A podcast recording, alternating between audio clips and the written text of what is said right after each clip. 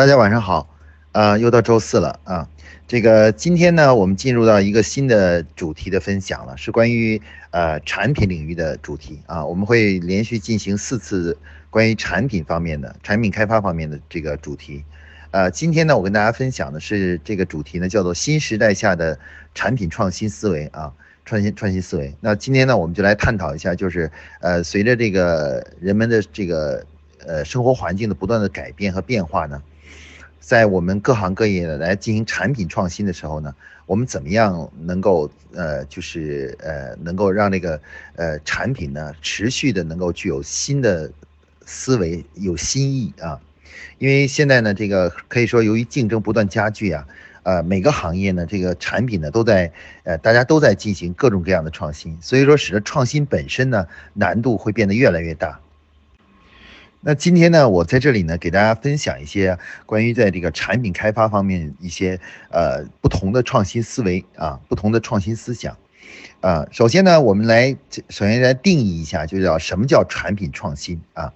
呃，很多同学可能觉得这个问题好像很简单，就是什么叫产品创新？其实这个问题是一个很需要仔细认真去思考的一个问题啊。这个首先呢，我们说什么是产品啊？那产品呢？我们对它的定义呢是围绕着解决为了企业提供给消消费者或者用户啊自己的用户，啊围围绕着解决为他们解决某种问方面的问题而提供的一整套的解决方案，啊注意这里的产品呢，它的定义呢是一整套解决方案，也就是说，呃，包括硬的看得见的产品。和软性的服务，我们把它放在一起都叫产品。那这个呢，就是我们对产品的定义啊。在这个地方呢，主要是强调一下呢，就是说，呃，这个产品的理解呢，不要只是理解为我们这个嗯企业生产那个东西的，或者是制造那个东西的核心功能啊。它其实呢，包含了就是为了解决某种问题啊，是以问题为中心的。啊，这样一个解决方案啊，解决方案，所以它平往往呢，它不局限于啊我们所生产的那个产品。我们举个例子啊，啊，比如说呃，如果你是生产豆浆机的，你就是认为我就是做豆浆的啊，我就是来做豆呃做豆呃豆，我这个就是来做豆浆生产呃加工豆浆出来的。那么这个呢，就是产品思就是叫技术思维，因为你这个生产这个东西确实就只能生产豆浆出来。但是呢，如果从站在客户的角度，从需求角度出发，为了解决问题的角度来说啊，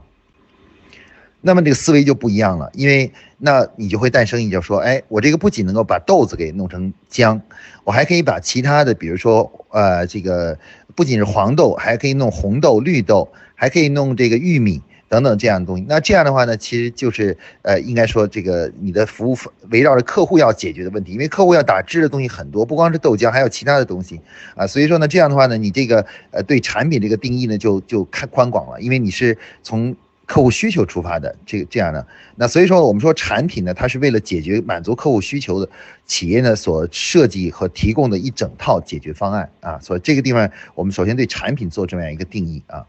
那下面呢，我们再来对创新做一个定义啊，就是什么是创新啊？那么大家知道，创新呢和创造是不一样的啊。我们说创新呢，呃，如果说创造呢，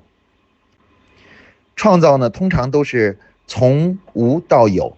就是从来以前从来前人都没有做过，然后呢，你呢，啊，创造出一个新的东西啊。那创造呢，一般都是在一些重大的一些技术领域和科研领域啊。呃，获得突破啊，前人从来没有没有过的东西啊，然后呢，你呢就是呃把它创造出来。那么创新呢和创造最大的不同在于哪里呢？我们对创新的定义呢，其实我们认为是旧的元素新的组合啊，所以创新其实并不是说每个元素都创新了啊，往往是只是一种新的组合啊，它往往是对旧的元素，就是已经拥有大家都知道的一些元素进行重新的一种组合啊。那这个呢，是我们把它定义为叫创新啊。所以说，根据刚才我们前面所讲这两个词汇，叫产品创新啊，我们可以把它放在一起概括起来。那什么是产品创新呢？就是围绕着客户的需求啊，企业就。解决问题的那一个解决那一整套方案的组合创新，啊，就是提出更好、更多的组合啊。那么其实我们我们理解为这个就是叫做产品创新啊，产品创新。所以大家在理解产品创新的时候呢，一定要把这个这个这个这个范畴啊，就它这个词汇的范畴啊，先要啊，我们先统一起来，然后我们先都呃界定清楚。这样的话呢。后面我们才能有新的思维诞生啊，思维诞生。假如我们自己把自己局限起来了，比如说，我们就说我如果是做冰箱的，我就说我就是做冰箱的啊；我如果说是做手机的，我就是做手机的；做皮包的就做皮包的。那如果你都是这样去定义的话呢，创新有的时候就会很困难、很艰难啊。后面我们讲的很多创新方法呢，其实就是跟这个概念有关的啊。那好，我们下面呢就来谈一谈呢，就是关于这个。呃，几个不同的创新思维啊，我给帮大家概括了几个不同的创新思维啊，大家可以做一个借鉴啊，借鉴。那我第一个提的这个所谓的创新思维呢，就是叫做什么呢？就是叫做情景创新啊，使用情景创新，我们可以把它称为叫情景创新。这什么意思呢？就是说，呃，其实我们当然想思考一个产品的时候呢，如果没有更好的创新思想的时候呢，其实我们可以回到消费者。使用这个产品的情景啊，我们说这个经常说新时代啊，时代变化了，环境变化了，社会变化了。那变化的是什么呢？哎，其实变化的主要是我们的客户和消费者的生活场景啊，生活场景啊。比如说我们的客户呢，可能啊，这个这个呃，举例子，我们现在的很多客户呢，呃，支付支付呢都用这个电子手机来支付了。那过去呢，我们都是这个用这个。呃，这个呃纸币啊，就用货币来支付的啊，就支付的，或者用信用卡。那现在呢，我们都开始用手机来支付了。那这个关于支付这个场景呢，就发生了很大的改变啊，发生很改变。那如果你是一个做钱包的一个企业的话，那么你要意识到这个这个支付，哎，跟你这个有关的这个支付情景呢，发生了很大的改变。你要围绕着手机，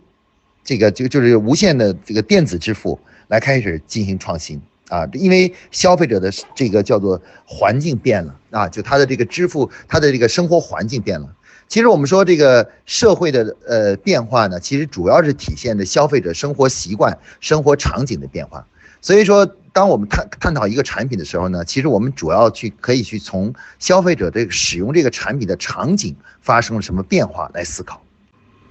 那就刚才我们来说的这个环，看到那个，就谈到这个呢。比如说，呃，由于我们看到了消费者这个现在目前的这个支付的这个呃环境发生了很大变化，就场景发生变化了啊。以前呢都都要带上钱，现在呢钱已经很少了，往往都是手机支付啊、微信支付啊。那那好了，如果你是一个做呃皮钱包的企业，那你应该怎么样去修正、修改这个做产品的创新呢？哎，其实我们可以看到，那我们要思考。那消费者呢？那这个钱带的少了，那他什么东西带的多呢？那如果第一，手机是一定要带的啊，一定要带在身上的，因为手机不带是不行的。那另外呢，还有一些呢什么呢？就是虽然支付是手机支付了，但是证件还是要带的啊。就比如说身份证、驾驶证这些呢还没有完全电子化啊。那你推出这个产品呢，就应该围绕着它这个新的场景来展开啊。所以说呢，这个新的，比如说这个做钱包呢，我们就会出现手机钱包，啊，手机钱包呢，就是它其实是可以放手，可以放手机的，或者是一个手机套，延展出来呢，放一些这个呃一般性的这个身份证明呃证明的东西，比如说身份证和这个驾驶证啊等这样一些东西啊，那这样的话呢，呃，哎，这样的一个新的一个。产品类别就诞生了啊，诞生了。那这就是可以说我们称为叫做场景创新啊，场景创新啊，因为消费者的场生活场景在不断的改变，生活习惯发生了改变。那基于这个呢，就是可以诞生新的产品啊，新的产品啊。那大家可以从这个思路呢延展出去，延展这个关于场景创新这个，根据分析客户生生活场景或工作场景啊，使用产品的场景的变化，来重新。啊，定义产品，重新思考产品，重新组合产品，那这是一种呢，叫做创新思维。那么第二种创新思维呢，我们把它定义为叫什么呢？叫做啊，就是跨界创新啊。所谓跨界创新就是什么呢？就是原来我们很多企业生产的产品呢，往往是只是面面对解决消费者生活中的一类问题的啊，一类问题的，而与之关联的问题呢，往往我们是不解决的啊，不解决的。啊，不解决这这个关联的问题的，因为我们。自己定义我们是这个行业的啊，这个行业的。但是随着现在科技不断的发展，然后呢，呃，应该制造水平的不断的提高啊，提高，然后设计啊，制造什么提高呢？实际上现在呢，很多行业的边界呢已经开始模糊了啊，有很多相关联的行业其实已经联系在一起了啊。我们举个例子，比如说你是生产床垫的啊，床垫的，那床垫呢是跟什么有关的呢？其实是跟睡眠有关的啊，是跟睡眠有关的。那跟睡眠有关的东西呢，只是有床垫吗？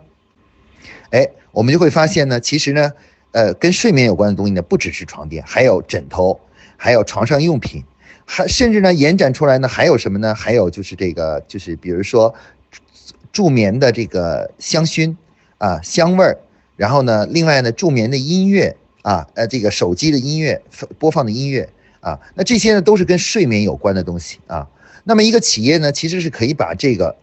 整合在一起的，比如说你是如果你是做床的，你可以在床上呢去增加了什么呢？增加了这个助眠音乐的这个这个这个部分啊，这个部分啊，这可以一摁一个键就可以助眠音乐。然后呢，然后呢，包括呢这个什么还可以呢？就是呃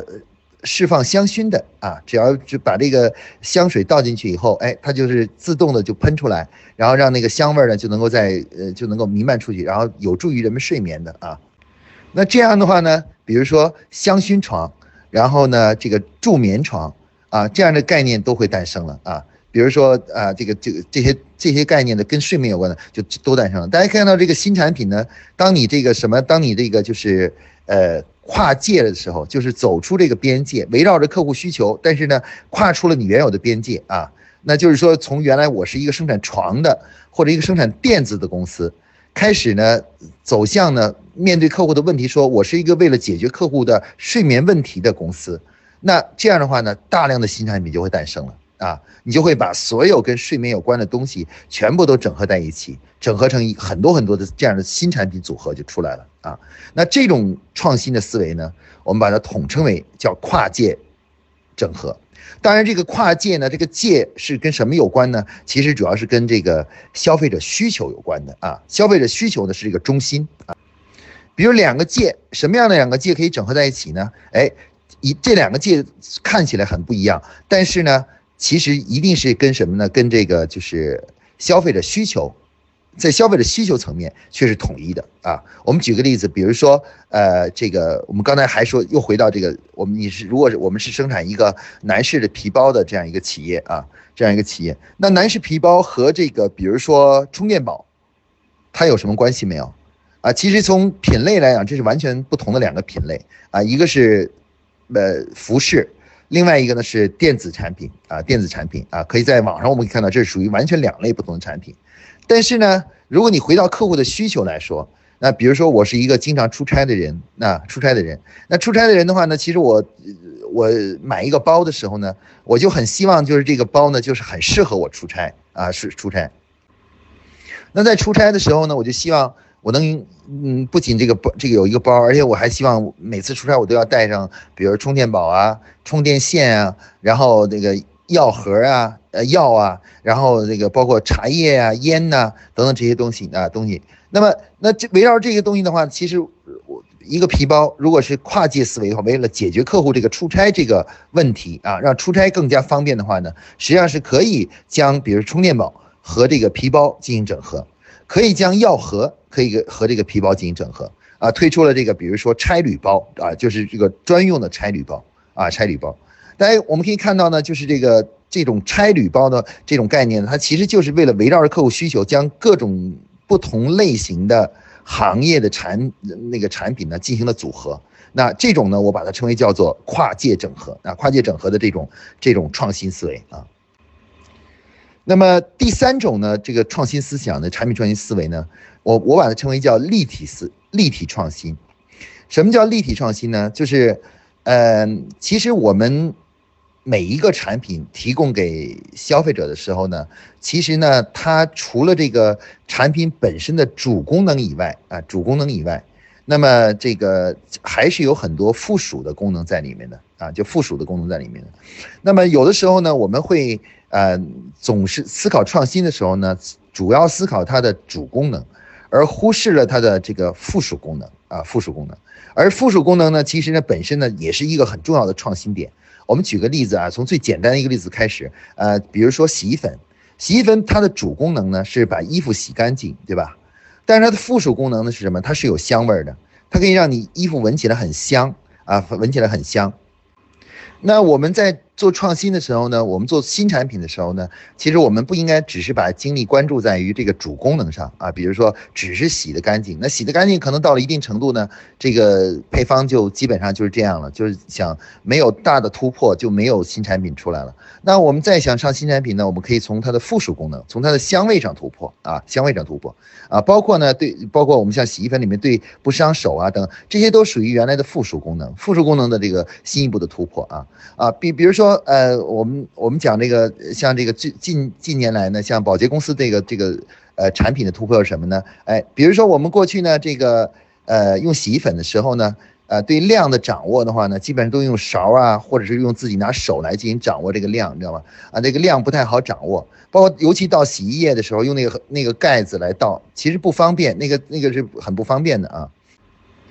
那么。结合这个呢，哎，宝洁就推出了一个产品叫洗衣凝珠啊，他就把这个这个洗衣液都给你弄成一一个一包一包，像一个胶囊一样的，然后你只要拿出来一个往那个洗衣机里扔就可以了，然后这个量就可以很好的掌握了。那像这样一个产品呢，其实就是刚才我们说的，呃，就是立体的这个创新。就除了对主功能进行创新以外，还要思考它的相关附属功能的创新啊，附属的这种呃这个呃给消费者提供的利益的创新。因为它其实始终这些东东西都是围绕着帮助客户解更好的解解决问题的啊，解决问题的。那么只要是能够帮让让客户更方便。更舒服、更呃更好使用这个产品，其实都是一种产品创新啊。所以我把这种呢，或者叫就叫给它起名叫做立体创新啊。立体创新就是在思考的时候呢，不仅要思考这个主功能，还要思考边缘边缘的功能啊。那这个呢，是我们说的第三种创新思维啊，就是这种对边缘功能的啊，就非核心功能的这种创新啊。这种非核心功能有的时候包包括包装啊，包括香味啊，包括口味啊等这些呃，并不是那个产品的核心功能啊。比如一个药，它有的时候，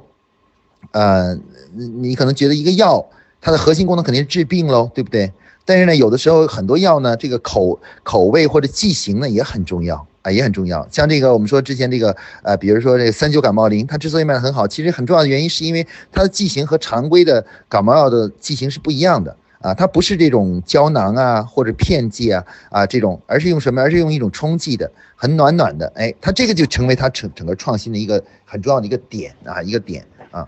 那么，其实我们未来的创新中呢，可以从这个，当你这个主功能创新不够的时候呢，可以从这些辅助功能开始进行创新啊。那么第四种创新思维呢，我给大家我给它起了个名字叫什么呢？叫做细节放大，啊，细节放大。什么叫细节放大呢？就是对于原本的有一个一个产品呢，就某一个点上的一个一个细节呢，这个消费者虽然使用了很长时间呢，往往并不是很关注的，啊，但是呢，哎，你呢，当这个产品比较成熟的时候呢，你会把某一个细节呢开始进行放大。啊，就它那个细节、那个品质、那个那个进行提升啊，这个功能进行提升，然后呢，通过这个对某个细节的放大，来提高这什么呢？提高这个就是这个呃，来创创作出新的产品，提高客户的满意度啊，提高客户的满意度啊。我们举例子啊，比如说呃，就服装来说，服装的最重要的细节是什么呢？服装细节其实呃，一个是像是扣子，像是呃拉链啊，拉链。啊，像这些呢，都是属于服装的细节啊。当你觉得服装的整个的主设计出现了创新上的困难的时候，其实另外一种呃创新的思想呢，就是把这个服装上面某个细节啊，将这个扣子和这个拉链这些细节进行放大，那也可以生成新产品出来啊。那这这个像这样的这个这个这个情况呢，其实，在我们呃竞争比较激烈的行业呢，经常都是这样的啊。比如说，呃，有的企业呢，这个像手机企业啊，本来呢，照相摄像头呢，在整个这个呃这个原来的手机中呢，并不是一个很主要的一个呃一个一个功能啊。但是呢，哎，随着这个竞争不断激烈，主功能已经能够得到良好满足的时候呢，那这时候呢，呃，这些。有些原来不注不被我们注视的一些细节啊，像这种摄像功能啊、播音功能啊等等等等，都会成为了新的产品创新点。那每一个产品呢，都会有很多的细节啊，就是呃某些各种方面的功能。那当我们这个这个大的方面的功能、主要功能啊，这个就是或者是那种被人们广泛关注的那个东西呢，已经创新有有很大困难的时候呢，哎，这时候呢，我们就可以开始在这个产品的某些细节上啊，开始原来不是被人们很关注的细节上，开始呢提高它的质量啊，来强化呢那个创新啊，把这个创新呢就是强化强化起来。啊，这个呢，这种创新思维呢，我就给它概括成为叫什么呢？叫做呃，这个细节放大式的创新啊，就是把我们平常呃消费者并不关注的东西啊，关注的东西，然后把它放大一些，然后变成让客户呢去关注它，然后最终呢让他感感觉呢，哎，这是又又是一个提高，又是一个使用上的一个提升啊。比如说那个。呃，这个我们近期呢，这个咱们看到的广告里面有一个产品叫呃 Dyson 这个吸尘器啊，这个吸尘器，那它这个吸尘器呢，其实呢，呃，它呢也是吸尘，它也没有什么其他的别的东西，但是呢，它把这个吸尘的这个呃这个场景呢，用这个某种视觉的方式呢，把它放大。啊，放大以后让大家看到呢，不仅能够吸一般的灰尘，还能吸到螨虫啊，呃螨螨虫啊等等这样这样这样的这个这个东西啊。哎，这样呢，通过呃同样是吸尘，但是我们对这个尘啊吸到什么程度没有什么定义。哎，现在呢，哎，它这个创新呢，就是我就是把这个原来你这个原来大家不关注这个尘到底是什么啊，尘到底是到什么程度？哎，我把这个东西呢再拉出来，然后把它放大，说明呢这个尘分成很多种啊，其中呢最小的尘呢，最小的还有包括螨虫都是尘啊，我连螨虫都可以吸啊。那这样的话呢，其实呢，就这样新产品呢就诞生出来了啊，就诞生出来了，啊，那这种呢，我们就跟刚才说的叫统称呢，叫做细节放大啊，细节放大。啊，那今天呢，我给大家介绍这个呢，主要先提这四种啊，就提这四种，就是这个我们说常见的一些创新思维啊，就是刚才思维概括起来就是刚才我们说的啊，这个第一是呃场景啊，场景的这个创新。然后另外呢，一个就是这个跨界创新啊，跨界创新，还有一个呢就是呃关于这个立体创新啊，就是在对外围功能创新。然后呢，第四第四个呢就是关于这个呃这个什么呃细节放大式的创新啊，细细放大的创新。那么大家看到这个创新思维呢，其实是有很多种的啊，就是呃变新。那么这个它的这些创新呢，从根本上来说都不是创造。而是创新，也就是说，它只是对原有的因元素重新组合啊，只不过呢，这个视野呢会更大一些。原来我们的视野可能只关注自个儿行内的东西，然后呢，呃，你会发现随着你的产品创新，你会需要去关注一些与与你的产品关联的行业啊，关联的行业。那这些行业呢都整合进来的时候，那新产品呢就会一步一步诞生出来了。那么，刚才我们谈了这么半天关于这个创新思想呢，其实最重要最重要的是什么呢？其实最重要的是。这些所谓的创新就是变化不同啊，虽然都在不断的很很多种可能性的变化，但它有一点是没有变的，就是什么呢？它都是为了帮助客户去解决某一方面的问题，啊呃问题。那这在这一点上是没有变化的啊。所以说，无论你怎么样去创新啊，无论你怎么样去去去去创新，那它的创新的根本点在于什么呢？对于客户的了解。啊，对客户的生活习惯、生活需求的这种深入的了解啊，那这种了解呢，就往往可以使我们呢，就是呃，可以说更好的去这个呃开发出这个新产品。所以说呢，往那么这个创新思维这个方式有了以后呢，它这个真正的创产品创新的来源是什么呢？从根本上来源呢，还是要走进你的客户啊。当你当你发现产品。没有可创新的地方的时候，其实最好的办法呢，就去再次走进你的客户，深入了解呢你的客户呢，就是这个在使用这个产品的整个过程啊，整个过程。那在这个过程中呢，去仔细的观察，仔细的询问，你就会发现呢，有些新的这种呃客户的这种啊这个需求，新的一些新的场景又诞生了啊，诞生了。那诞生了以后呢，就会诞生你新的这个思维啊啊，比如我们随便举几个例子，比如说呃你。你你如果发现很多女性中午都要睡觉啊，中午要睡一个美容觉，那美容觉的话呢，那嗯，做面膜的人可能说，我要不要是要不要做一个呃这个叫做这个午休面膜呢？啊，午休面膜，因为这个场景，客户有了这样一个美容觉的场景，要不要做一个午休面膜呢？啊，或者呢，我做一做这个化妆品呢，我也可以考虑，能不能做一个午休午休的睡觉午中午睡觉的时候一个护肤的这样一个东西呢？啊，那像这些呢，其实都是可以去去创造的。那这些呢，都是我们在我们这个创新思维下对客户的深入的了解而诞生的。啊，说到最后呢，其实产品创创新的根本性的成功呢，是当你把这思维方式啊建立起来以后啊，然后呢。它的真正的动力和来源呢，还是来源于走向走进客户，去深入了解客户的使对产品的使用，包括那个问题解决过程中遇到的困难和遇到的困扰是什么。那每一个困扰呢，其实对于我们产品设计来说呢，就是一个创新的机会啊。好，今天呢，关于这个新时代的产品创新思维这个部分呢，就给大家讲到这里啊，谢谢大家。